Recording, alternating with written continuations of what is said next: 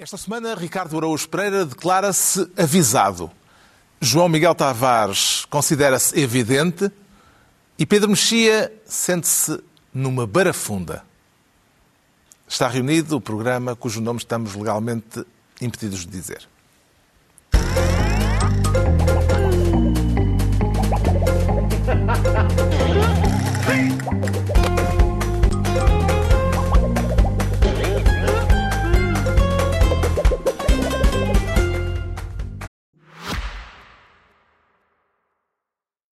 Olá, espero que estejam a ter um dia ou noite ao vosso gosto.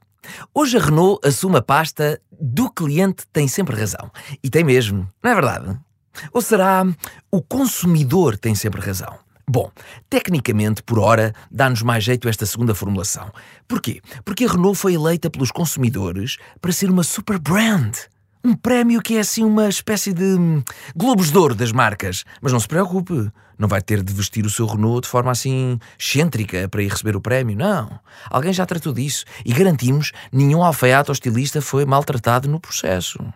Enfim, resta-nos deixar um super obrigado a todos vós, consumidores, clientes e simpatizantes. É uma honra servir-vos. Desejos de um super bom programa. Ora viva, sejam bem-vindos no final de uma semana em que o enredo do pistolão continuou a ter desenvolvimentos. O protagonista agora é Lacerda Salles e já não o Presidente da República. E uma semana marcada por uma longa entrevista televisiva do ainda Primeiro-Ministro, agora já com poderes reduzidos. São assuntos de que vamos tratar mais adiante, mas o tema do momento é a escolha, este fim de semana, do sucessor de António Costa à frente do PS. E vamos lá saber como é que, por causa disso, o Ricardo Araújo Pereira quer ser ministro da lavandaria. É isso, Carlos, por causa de, de alguma roupa que, Roupa suja. Não, é imunda. Esta é imunda. Atenção, eu não fiquei surpreendido. Viu desavença grave na família socialista? Vi, vi, vi, vi sim, senhor. Tenho visto, nós a semana passada já abordámos algumas. Uhum. Esta semana, Houve creio mais. que sim, e esta acho que ultrapassa determinados limites. Para contarmos bem a história, talvez precisemos de ouvir uma declaração política de apoio uh, que a candidatura de José Luís Carneiro tornou pública esta semana. Gosto muito dele, é uma pessoa, é uma pessoa com muitos princípios, já o conheço há muitos anos, com princípios muito bons, dos quais eu me identifico. Portanto, desejo para ele toda a sorte do mundo, porque é de pessoas como ele que nós precisamos, a mim, um bom documento. Tony Carreira, nem mais, ao lado de José Luís Carneiro, é uma pessoa com princípios muito bons, dos quais eu me identifico, diz o cantor, mas não foi por razões gramaticais que esta manifestação de apoio se tornou controversa. E uh, é aqui que entra uma publicação nas redes sociais do deputado socialista, vice-presidente da bancada, aliás, Porfírio Silva. Estamos a vê-la. Uh, como é que interpretou uh, Ricardo Araújo Pereira, a coincidência descrita por este apoiante de Pedro Nuno Santos? O vice-presidente da bancada socialista no Parlamento diz há coincidências do caneco, não há, e a coincidência é um organismo público, a Autoridade Nacional de Segurança Rodoviária, lança uma campanha O Melhor Presente é estar presente com a intervenção de Tony Carreira. Diga-se que este organismo público está sob a alçada do Ministério da Administração Interna, cujo titular, cuja pasta é de Zé Luís Carneiro. E depois, uh, Tony Carreira faz um vídeo de apoio a Zé Luís Carneiro. O que o vice-presidente da bancada está a dizer é que uma coisa está relacionada, está a dizer, coincidências do caneco, não é? Esta, eu estava à espera que a luta política interna do PS fosse um pouco mais ideológica do que está a ser. Uma coisa do género, onde é que o socialismo, em que gaveta é que vamos metê-lo? Não, não é nessa, eu acho que é noutra, mais alta, que é para as crianças não chegarem. É uma coisa deste tipo, uma coisa deste tipo. Mas não é, está a ser. Já a semana passada falámos aqui o que o, o texto do Ascenso Simões descrevia traições, interesses obscuros.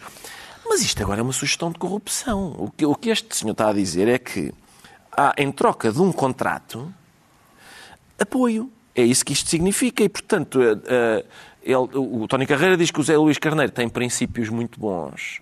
Mas o Porfírio Silva não concorda. É, isto é um ataque aos princípios. E mais, se isto é assim, isto não é uma coisa que se ponha num tweet. Isto é uma coisa para a Assembleia da República. Então, o Ministro da Administração. Exato.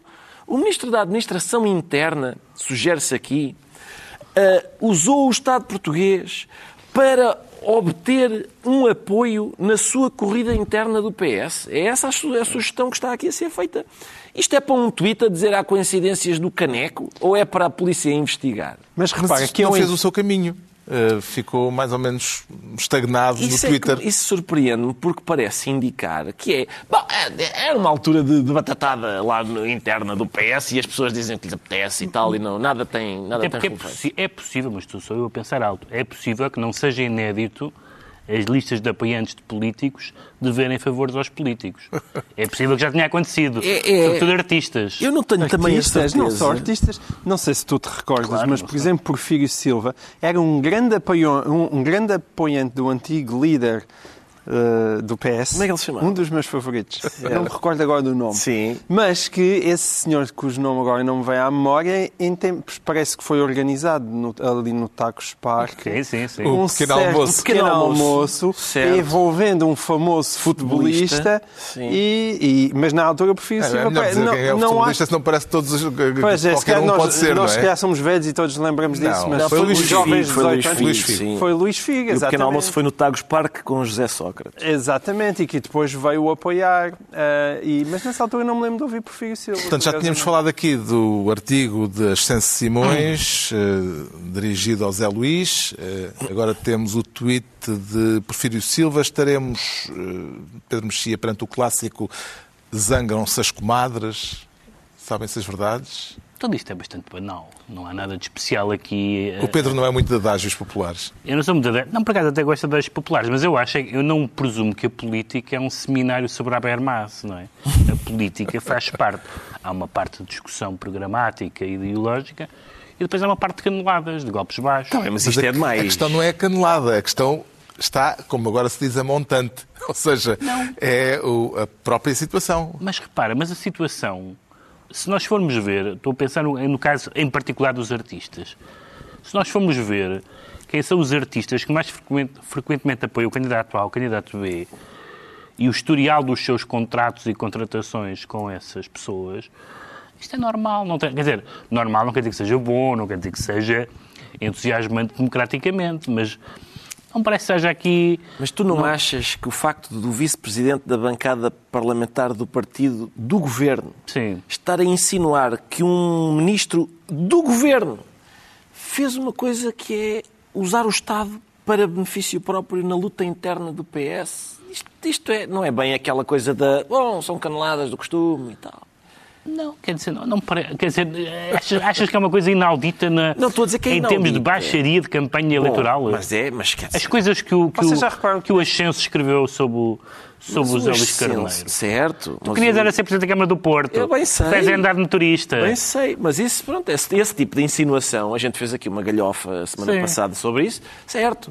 Isto é, ó, oh, Sr. Ministro, o Sr. Ministro usou Sim. um organismo do Estado para conseguir regimentar um artista. Eu acho que tu tens é razão. Mais, é mais do que... Um artista, é um artista grato grato por haver um governante que preza o seu é, labor. O seu labor. Não há aqui um padrão, deixa-me só dizer isto. Há aqui um, há aqui um padrão. Eh, quando o tema é Gé Luís Carneiro, o Ricardo Araújo Pereira é claramente a pessoa mais sensível deste programa. Mas, mas eu acho que tu tens razão até, Desta vez até estou... Estás a defendê-lo. Mas, mas tens razão. Mas, mas ele ligou para a RTP. Ele ligou para a RTP.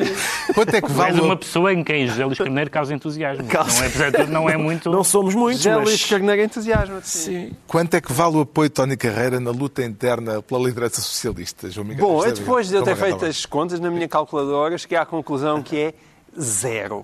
Mas reparem, não é só Tony Carreira. Existe esta, esta maneira, esta mania absurda que o facto de uma pessoa ser popular numa determinada área faz com que as suas opiniões sobre áreas completamente diferentes sejam relevantes para a maior parte das pessoas. Ora, se fosse assim, o PCP não estava à beira de extinção quando tem aqui geralmente um apoiante tão dedicado. Já há algum Pá, tempo E não. quando não é o PCP ou é o LIVRE, coitado, este senhor apoia pessoas que não ganham uh, quase nada, têm dificuldade em eleger pessoas para, para o Parlamento. Mas olha que isso enche-me de alguma satisfação. Bom, talvez seja oportuno lembrar que o agora apoiante José Luís Carneiro também já foi visto em público em harmonia com Luís Montenegro. Lembro-me de um menino estava sozinho, sonhava um dia a dia a ser. Sonhava ser cantor de cantigas de amor. Com a força de Deus venceu. Nessa pequena aldeia, O menino era eu. Tony Carreira num dueto com Luís Montenegro há quatro anos, no Natal de 2019. Se no PS calha a ganhar José Luís Carneiro, como é que vai ser, João Miguel Tavares? Ah, pois, eu, foi no dia em que eu vi isto que decidi que não podia votar em Luís Montenegro. Foi isto que te, Ah, foi isto que te decidiu? Epá, fogo. É porque revela alguma falta de noção, de dificuldade em acertar com as notas e de, e de noção. Mas eu acho que sim, eu acho que podiam ser um trio, não é? Dá, dá perfeitamente. eh, Cantar em Sonhos de Menino, em, com Ainda Carneiro, Montenegro. A afinação de José Luís Carneiro. Não, mas Sim, eu acho sim. que o João Miguel tem razão, muito- porque o Costa, atenção, o Costa demitiu-se também porque porque o seu chefe de gabinete tinha notas escondidas e, e o Montenegro também tem problemas com as notas. Não, isso não há dúvida. Aquilo são notas. Montenegro não é o primeiro líder do PSD com queda para a música. Pareceu-lhe mais ou menos afina- afinado que Passos Coelho. Oh, são oh, Carlos, eu, eu Epá. diria, como crítico musical, são géneros diferentes, são Não, estilos diferentes. Oh, João Miguel, são honra estilos do Passos. Coelho, São pá. Pode estar a comer. Não, pá, não, tens tens Não. o canto lírico, o Passos Coelho mais canto lírico, o Montenegro mais música popular. Ocasiões diferentes, se calhar o Passos Coelho mais uma soirée, uma tarde Não. de bifanas, vai Mas, chamar, vai chamar mas o nas duas existem notas musicais, estás a ver? E há uns que acertam nelas e outros nem por isso. Entretanto, Marcelo Rebelo de Sousa, que tinha prometido, ainda estamos dentro do âmbito da campanha interna do PS, Marcelo, que tinha prometido há 15 dias que iria remeter-se ao silêncio porque, e vou citá-lo, este é o tempo dos partidos, palavras de- do próprio Marcelo, Marcelo não resistiu e não se faz rogado a manifestar a sua própria preferência na disputa interna entre socialistas. Tem um preferido no Partido Socialista? Olha, eu tenho. Era o Dr. António Costa. Era o meu gostava preferido, ele ter, ele ter tivesse ficado. Era o que eu teria preferido. Não me diga que está arrependido da decisão que tomou, Sr. Presidente. Quem tomou a decisão foi o Dr. António Costa, não fui eu. Marcelo vota Costa, depois de ter eh, dissolvido o Parlamento, vê nesta declaração do Presidente da República, Ricardo Araújo Pereira, ironia ou traquinice? Oh, Carlos, vejo, vejo um desempenho bastante bom. Eh, eu ainda bem, ainda bem que sou chamado a comentar porque acho que é o meu pelouro, não é? Vejo um desempenho muito bom. Eu, um artista menos dotado, se calhar tinha ido mais longe, o que não vale a pena. Se calhar tinha dito, é o meu preferido era o António Costa, que é feito dele a propósito. Eu deixei de o ver há muito tempo. Alguém sabe onde é que ele pode. Ele fez muito bem. Eu de- eh, retiraria meio ponto por ele estar a rir enquanto, enquanto diz aquilo, mas dou uns sólidos 9,5. 9,5 esta. Ah, e, e pronto, acho, que- acho, que, vale, acho que valeu, valeu a pena. Foi um excelente, excelente desempenho. Hum, Já agora, ainda relativamente à campanha interna dos socialistas, que lações retirou das últimas entrevistas dos dois principais candidatos, Pedro Mexia? Retirei que a famosa, a famosa canção do Sérgio Godinho do Pode Alguém Ser Quem Não É é muito importante na política. E ahm, o Pedro Nuno Santos e o, e o José Luís Carneiro têm uma personalidade pública conhecida. E não vale a pena eh, estarem a reescrever a sua personalidade nem a sua forma de atuação. Por exemplo, o José Luís Carneiro notabilizou-se por dizer aquilo em que eu acho que ele acredita genuinamente, que é o PS não será cúmplice de um governo com o apoio do Chega, no sentido em que prescinde de, de formar governo, se for o caso disso, para apoiar um governo minoritário do PSD. Depois, por causa das reações, veio recuar. E o recuo soou falso. Uh, soou falso. Por outro lado, os ataques dele ao Pedro Nuno Santos, que é o favorito para todos os efeitos, não lhe saem naturalmente porque ele não é naturalmente uma pessoa Considerou que ele era. Choque. Pedro Nuno Santos é eh, um. É só por maquilhagem ou por cosmética Sim. é que é moderado, é que se diz moderado. Bom, mas essa é, essa é a parte do Pedro Nuno Santos, porque o Pedro Nuno Santos, que é de facto uma pessoa eh, impulsiva, convicta, etc., hum, tem, dois, tem dois problemas que ele está a tentar e não pode deixar de tentar mascarar. Uma é que tem um fraquinho óbvio pela geringonça e isso é obviamente um problema para os eleitores de centro, como não era para os eleitores a, a, a figura de António Costa. E a outra é que as suas convicções se saldaram num historial de consistência. Ora, isso não é verdade quanto à TAP e no aeroporto. Viu-se o que foi aquele disparate sem precedentes de fazer um anúncio que depois foi revogado pelo Primeiro-Ministro. E, portanto, eu, eu até fico contente que o, como já disse a semana passada, há 15 dias, que haja um socialista candidato ao PS. Eu, e a sério, acho isso bom, genuinamente, sem ironia. E, portanto, acho que ele é um socialista, não acho que, acho que ele não é um radical, nada dessas coisas. É um socialista. É um socialista pré-Blair. É? Portanto, um socialista. Mas, mas nós também não vamos agora esquecermos de uma série de problemas que ele agora está a tentar fingir que não. E acho que lhe vão ser lembradas na campanha eleitoral. Vamos ver como é que os militantes socialistas eh, avaliam as duas candidaturas em oposição, em confronto. Há uma terceira, mas que claramente eh, não tem grande expressão, a de Daniel Adrião.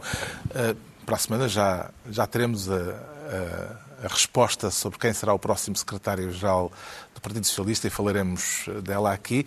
Entregamos ao Ricardo Araújo Pereira a pasta de Ministro da Lavandaria. Quanto ao João Miguel Tavares, quer ser desta vez ministro do telefonema. Afinal, houve ou não houve? Uh, João Miguel Tavares, já conseguiu tirar isso a limpo? Consta que sim, que houve, não é? Parece-me que já mas é bastante o próprio evidente. diz que não, não fez telefonema nenhum. Pois não, mas aparentemente, pelo que saiu neste final de semana no Correio da Manhã, quem fez o telefonema foi a sua secretária. Mas eu diria que se um secretário de Estado tem uma secretária que secretaria ao secretário de Estado, eu penso que quando ela faz um telefonema eu suponho que seja nome do secretário de Estado. Hum. Acho que é para isso que.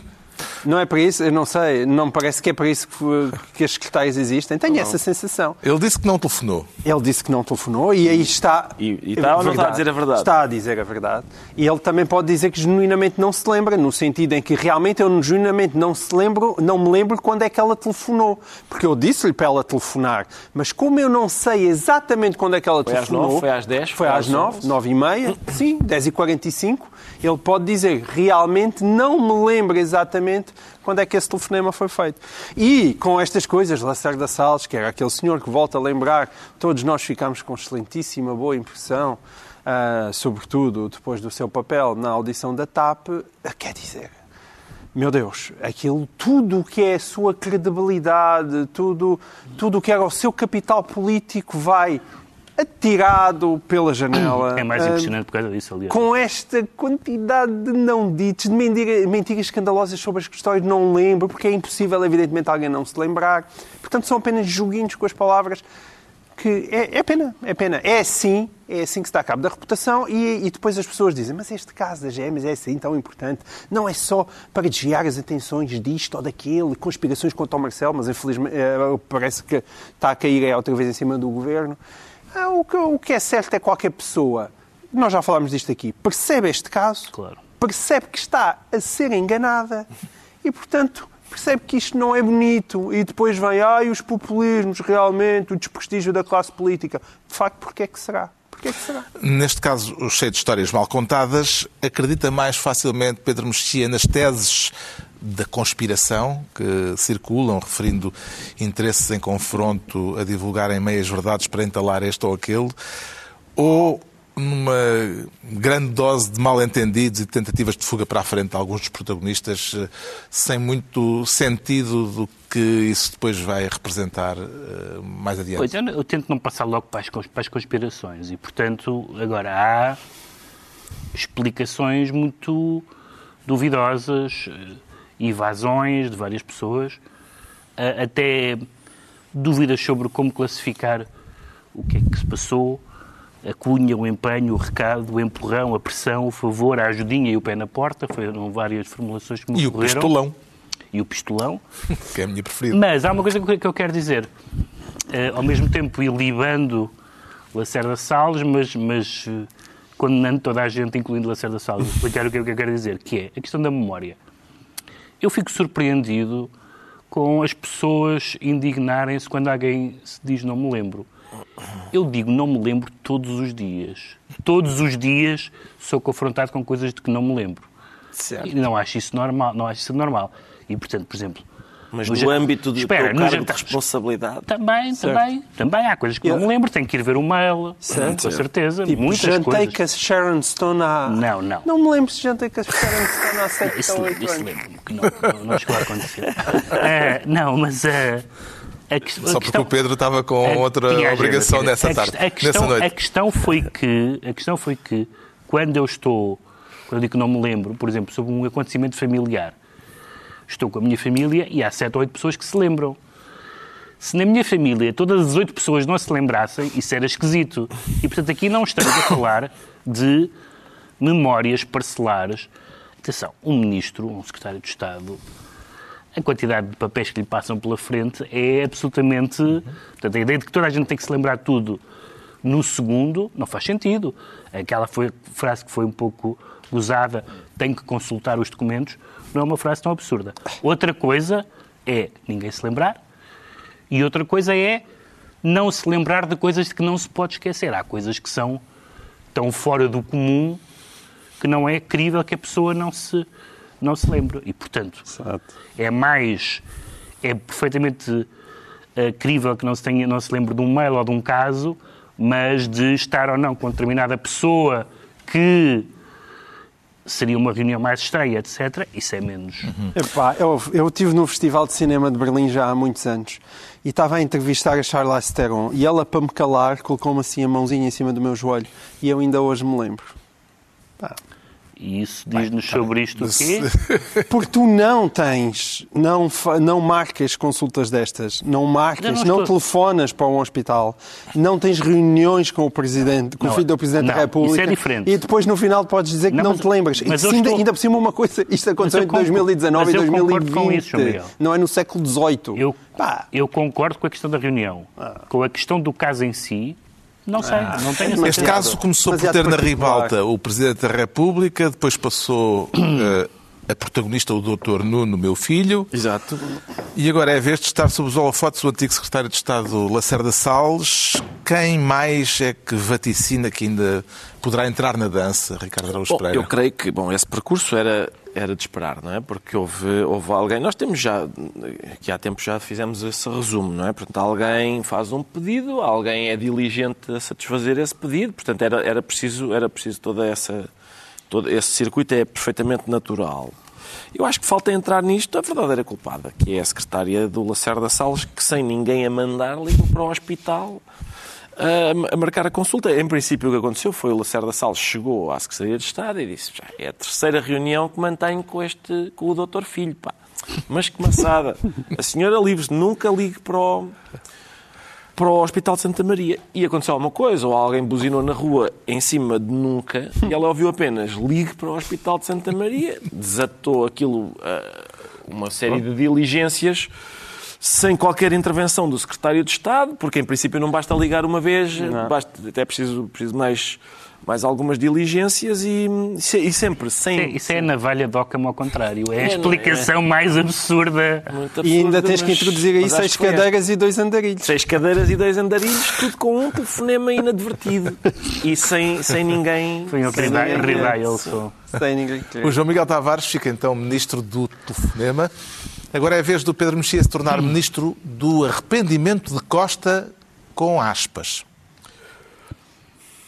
Eu não me arrependo de nada.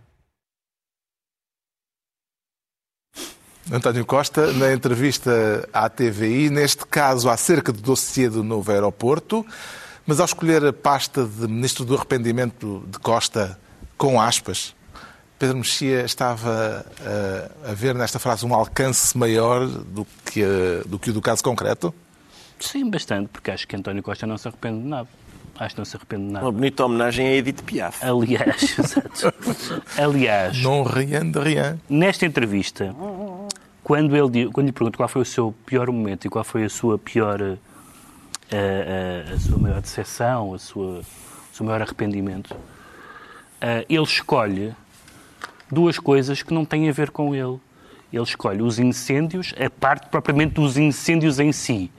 Não o Ciresp, não as coisas de resolução, mas o fenómeno atmosférico. E eu acho que nem o maior anticostista dirá que o fenómeno atmosférico foi provocado por António Costa. Portanto, foi um momento péssimo e ele escolhe desse momento péssimo uma coisa que não tem nada a ver. O que é que, é se arrepende do PSD que pode, pode cortar a pode cortar a pode roer a corda na combinação do aeroporto? Arrepende-se de não poder, eh, como é que é? Eh, De não poder eh, tomar a decisão, não é? Não, ele arrepende-se de, de contar com o PSD Ah, sabendo com- que o PSD pode, Pode corda. saltar fora. Mas ele fez o seja, exercício que se faz nos inquéritos de verão. É isso. O qual é o meu maior defeito? Sou demasiado generoso. De acreditar demais nas pessoas. Acreditar mais nas pessoas. Isso não é um defeito. Isso é uma virtude camuflada de defeito. E, portanto, o António Costa, ao fim de oito anos, tudo aquilo que é grave, tudo aquilo de que ele se arrepende, são tudo coisas feitas ou pelos outros ou pela Mas natureza. esperava algum tipo de meia-culpa nesta entrevista? Não, não esperava, quer dizer, as, as pessoas esperam sempre o último bobino do filme a ver se, o- se a personagem tem um repente, mas não. As duas eh, Vou só Mas repetir. é que a última bobina deste filme ainda, ainda vem muito longe. Eu sou, sim, deste filme, nesta primeira, da pri- parte 1. Ah, Isto se calhar é uma série, não é um filme. vou, vou, vou, só, vou só repetir. Ah, pior momento, a natureza. Pior decisão, a tomada pelo outro partido. Uma coisa que ficou clara esta semana é que António Costa também não se arrepende de ter pedido admissão. Qual é o dever de quem exerce a sua função de Primeiro-Ministro? A minha primeira função, o meu primeiro dever, é proteger a dignidade desta função. Isto não é uma função qualquer. E, portanto, obviamente, eu hoje faria exatamente o mesmo que fiz no dia 7. Eh, O que pode é perguntar a quem fez o comunicado, a quem tomou a decisão posterior de dissolver a Assembleia da República, se faria o mesmo perante aquilo que sabem hoje. António Costa na TVI, na entrevista, antes da entrevista, como é que entendeu João Miguel Tavares as bicadas do Primeiro-Ministro para a Procuradoria, para a Procuradora-Geral da República e para o Presidente da República? Eu aqui tenho um problema, porque, embora fosse, eh, digamos assim, a minha posição esperada dar nas orelhas de António Costa, eh, na verdade eu concordo em boa parte com ele nas duas coisas. Ou seja, acho aquele último parágrafo de Lucília Gago uma das maiores imbecilidades de que eu já vi no século XXI, que mostra uma total, uma total... Isto para não exagerares, não é? Para não exagerar. Bem, houve, deitou abaixo um governo, não é? Quer dizer, não estou a falar a nível geopolítico, de, de, geo toda. Estás a dramatizar. Estás Estamos dizer, a falar em em 23 Portugal, anos. em É Portugal, a em Portugal. que eu vi nos últimos 23 Na anos. política portuguesa, nos últimos 23 anos, aquele parágrafo é das maiores imbecilidades que eu já vi, que mostra uma absoluta ausência de sensibilidade política e quem tem o cargo da Procuradora-Geral da República tinha que a ter. Tinha que a ter. E ela não percebeu nada disso. Esse é por um lado. Por outro lado, eu também acho que Marcelo Rebelo de Sousa não devia ter dissolvido a Assembleia da República contra a opinião de quase toda a gente, e, eh, não só à direita, mas quase todos os portugueses. Eu acho que ele não devia ter dissolvido o Parlamento neste caso. Com a discordância de todos os não socialistas, é o que tu dizer. Sim, tirando as pessoas do PS, que, mas isso por razões evidentes. Mas eu acho realmente que ele devia ter mantido o, o governo, encontrado uma solução e, e escolhido um outro primeiro-ministro, tendo em conta o que eu acho que aí vem e o facto de nós estamos a evoluir para um regime cada vez mais ah, parlamentar, porque é inevitável a partir do momento que existe toda esta fragmentação partidária. Deixa-me só, para finalizar, sublinhar uma coisa, porque ele, apesar de tudo, foi intelectualmente honesto na entrevista que ele deu porque ele admitiu que as notas encontradas naquele gabinete Poderiam ser suficientes poderiam para se ter ser demitido. suficientes para ele se ter demitido.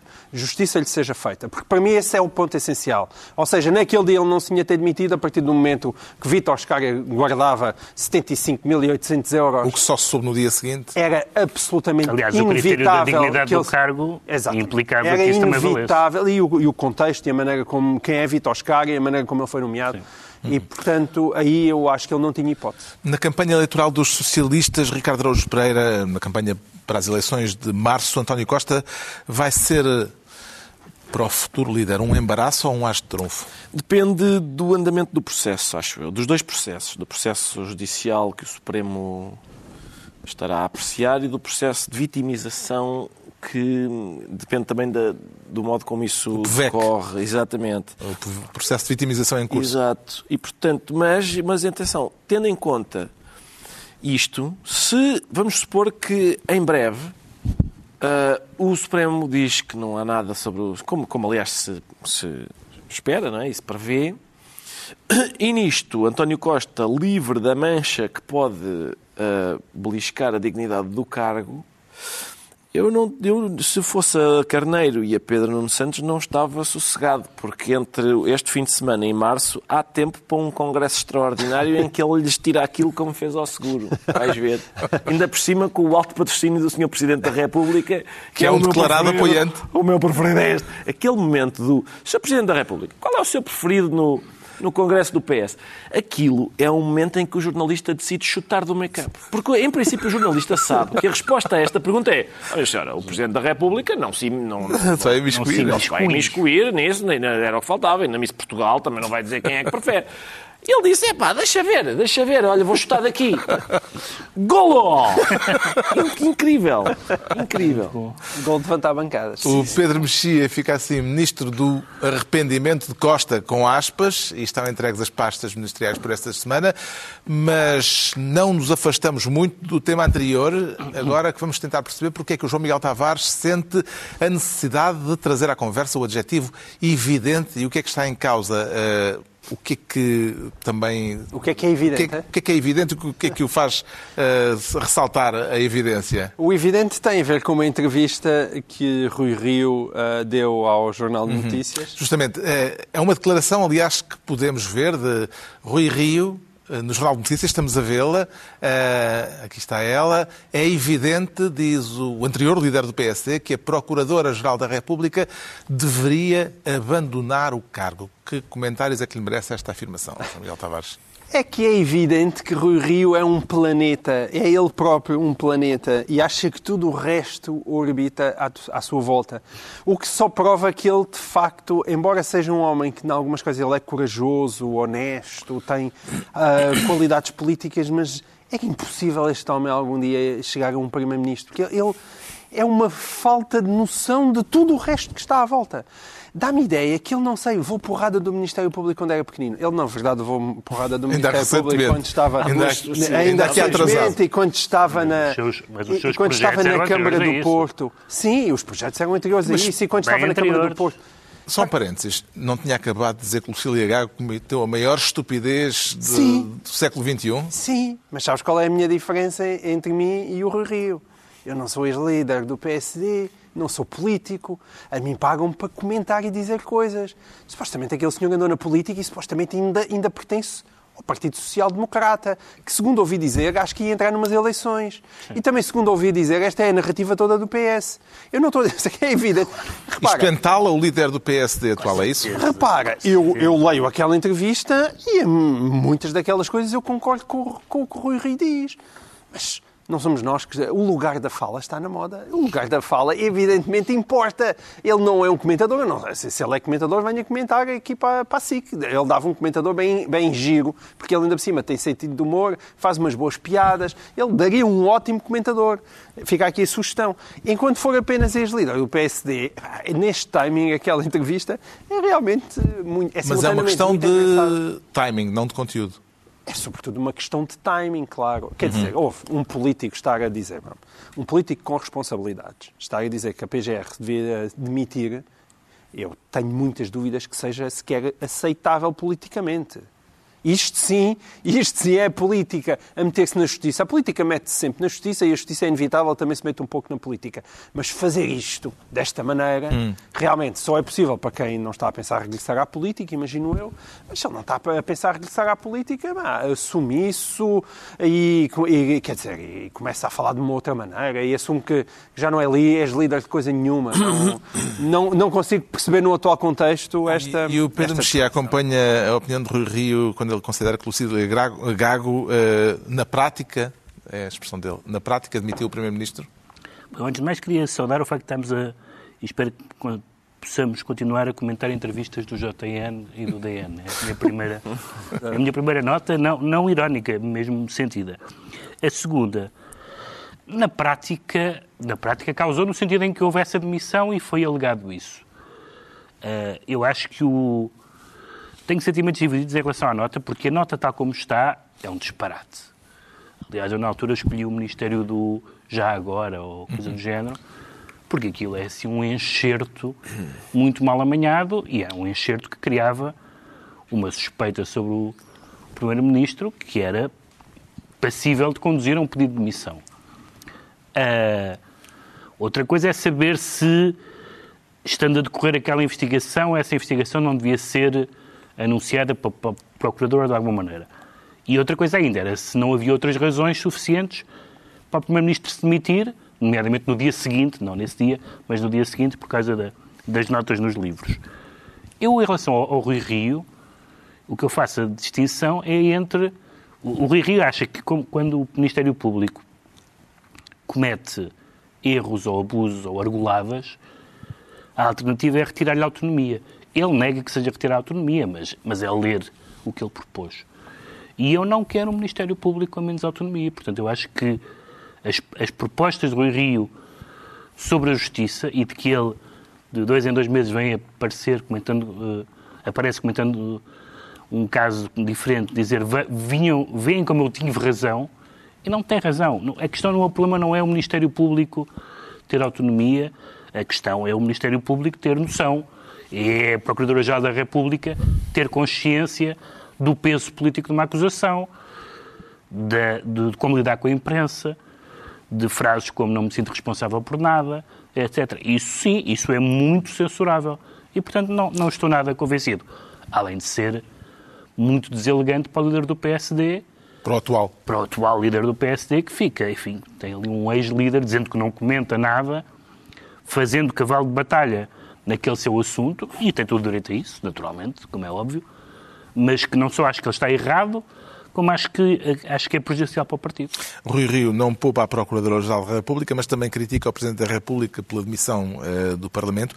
Vê nisto e nesta entrevista e, e no próprio timing escolhido, Ricardo Araújo Pereira, apenas a indignação de um político na reforma ou algum tipo de cálculo político?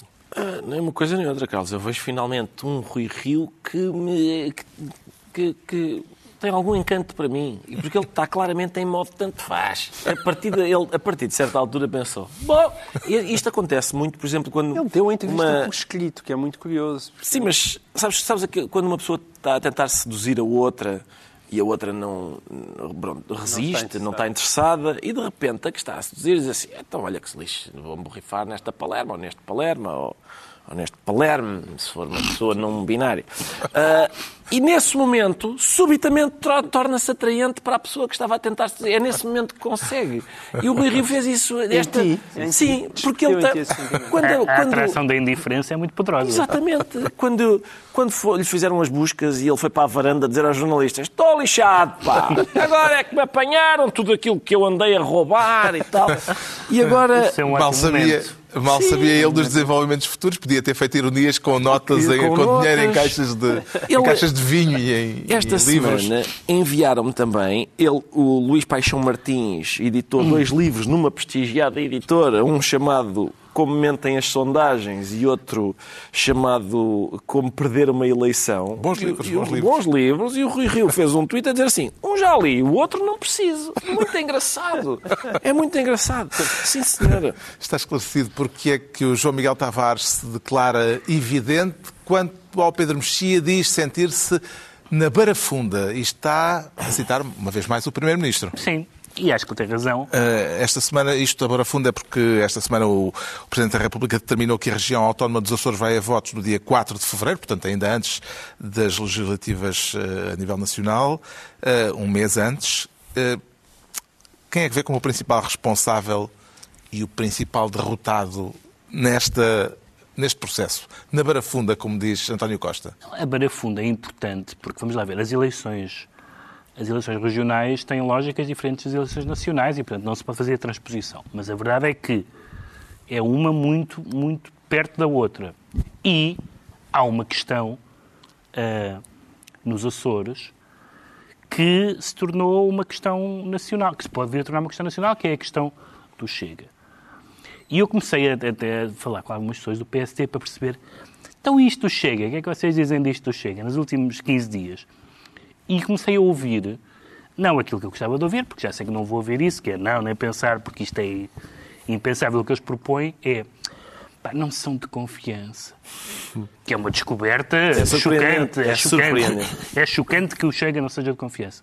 E, portanto, a questão da confiança é uma questão que está a preocupar o PSD. É evidente que uma coligação do Chega não é uma coligação de confiança, ou um apoio do Chega, e, portanto, não pelos ecos políticos de quem ganha ou não ganha na, nos Açores, mas porque se esse for um cenário, e ninguém vai ter maioria absoluta, e ninguém vai ter sequer uma maioria relativa muito forte, e a direita está dependente do Chega, em termos aritméticos, essa questão da, da, da confiança e da barafunda vai voltar. E o facto das eleições serem tão perto, perto umas das outras, pode acontecer o seguinte, que é o que eu desejo, que é que o PSD e o CDS não- nos Açores não precisem do Chega para nada e façam um governo com a maioria absoluta. Desejo para os Açores e desejo para o país, naturalmente. Ah, mas pode acontecer o contrário, pode acontecer outra vez o pântano, ah, eleições seguidas de pântano, também é o que pode acontecer na- no continente, eleições seguidas de pântano, e portanto acaba, acaba por ser instrutivo, perigoso e ominoso. Em que medida é que aquilo que aconteceu nos Açores contém lições para as eleições nacionais? Eh, Um mês depois. Tem algumas. Pereira. Tem esta, esta da confiança, não é? Realmente, eh, quando o Chega elegeu nos Açores um grupo parlamentar de dois deputados, passado pouquíssimo tempo já era apenas um deputado, um já tinha ido embora, e depois o governo tinha o apoio do, do outro deputado que sobrava e, pelos vistos, deixou de ter, e portanto há essa, há essa questão da. Realmente, eh, se calhar o PSD chegou aqui à conclusão de que Quantidade de autarcas que já, Exato, que já bateram com a porta. O Chega não, não é de confiança, mas o Chega tem, pode não ser de confiança por um lado, por outro oferece quadros altamente qualificados. sim, sim. Tem quadros muito qualificados que são... Na parede, talvez. Que- Considera que o resultado nos Açores pode vir a condicionar de algum modo as eleições de 10 de março, eh, João Miguel Tavares? Considero, As considero. eleições E nacionais? considero que esta barafunda é mesmo barafunda. Uma confusão gigante. Acho que possivelmente, possivelmente não, tenho a certeza que se vai olhar para as eleições dos Açores com uma atenção que nunca se olhou até aos dias de hoje, porque quer dizer, é, é- vai ser olhado como uma antevéspera das legislativas e, portanto, vai ser muito marcada pelas próprias legislativas.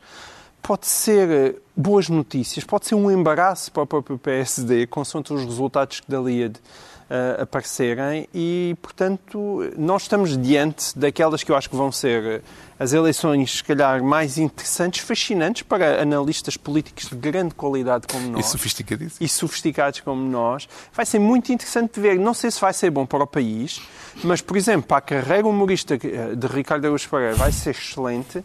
E mesmo para nós, para o nosso nível mais modesto, também se calhar vai ser bem bom. E o que é que é mais, e o que é, que é mais importante? É a nossa carreira, com certeza. É não que se lixa o país, claro. Já sabemos porque é que o Pedro Mexia se sente numa barafunda. Agora vamos tentar perceber porque é que o Ricardo Araújo Pereira se anuncia avisado.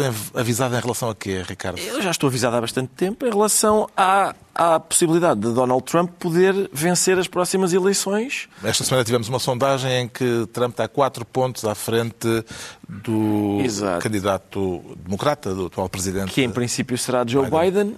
E, portanto, há aqui eu. Em 2017, janeiro de 2017, o Michael Moore, o conhecido realizador de documentários, participou num comício em Nova York, era o mês em que Donald Trump ia tomar posse, sim. E ele disse, nós, ele de- deu a seguinte receita: vamos formar um exército de comédia contra ele. Ele, o calcanhar daqueles dele é o ridículo, ele não resiste ao ridículo. Toda a gente tem sentido de humor, usem-no para o ridicularizar, para dizer que o rei vai nu e é assim que vamos derrubá-lo, ele vai implodir. Foi um método que não foi especialmente, surpreendentemente, surpreendentemente não foi eficaz. Foi mais eficaz aquele outro método que é quando há novas eleições, as pessoas porem uma cruzinha no quadradinho do adversário dele, mas há uma certa elite que argumenta da seguinte forma: votem em nós porque o outro é execrável. Isso não tem chegado, não tem chegado. Portanto, é de facto preciso ah, combater politicamente o Trump, se calhar com, menos com o sentido do humor e tal, e mais de forma eficaz e efetiva. Vamos voltar ao assunto em breve, porque vai ser um Sim. ano de eleições, o que aí vem, um ano de eleições nos Estados Unidos, eleições importantes não só para os americanos, mas também para nós. Está à altura dos livros e eu trago esta semana um livro com um título difícil, eh, à partida, chama-se Regênesis. O objetivo, nestes termos, parece um pouco pomposo. Eh, a ideia de pormos em prática um novo Gênesis, ou seja, um recomeço absoluto. Eh, aquilo que está em causa aqui eh, não é exatamente isso, são os danos que a indústria alimentar está a causar nos ecossistemas e neste ensaio há propostas para encontrarmos novos modos de alimentar a população mundial sem um impacto tão devastador no meio ambiente como aquele que está hoje em curso. Dito assim, é portanto um ensaio eh, de um ativista, aparentemente, mas é bem mais do que isso que explica as distinções que o livro tem tido desde que foi publicado no ano passado em Inglaterra. O autor é um jornalista especializado nas questões ambientais que eh, consegue fazer o leitor entender a complexidade do que está em causa eh, e mais do que as soluções que propõe, o que avulta no ensaio, eh, que tem como subtítulo Alimentar o Mundo sem devorar o planeta, é o diagnóstico, a capacidade de nos fazer perceber que temos um problema pela frente. Metade da superfície habitável da, sua- da Terra, do planeta Terra, está já dedicada à produção de alimentação. Eh, A agricultura está a colonizar o mundo natural, dizimando espécies e poluindo os habitats naturais. Um problema eh, cuja escala tem aumentado de forma exponencial e que, explica o autor, tem de ser encarado de frente. Regênesis, alimentar o mundo sem devorar o planeta, de Jorge Monbiot.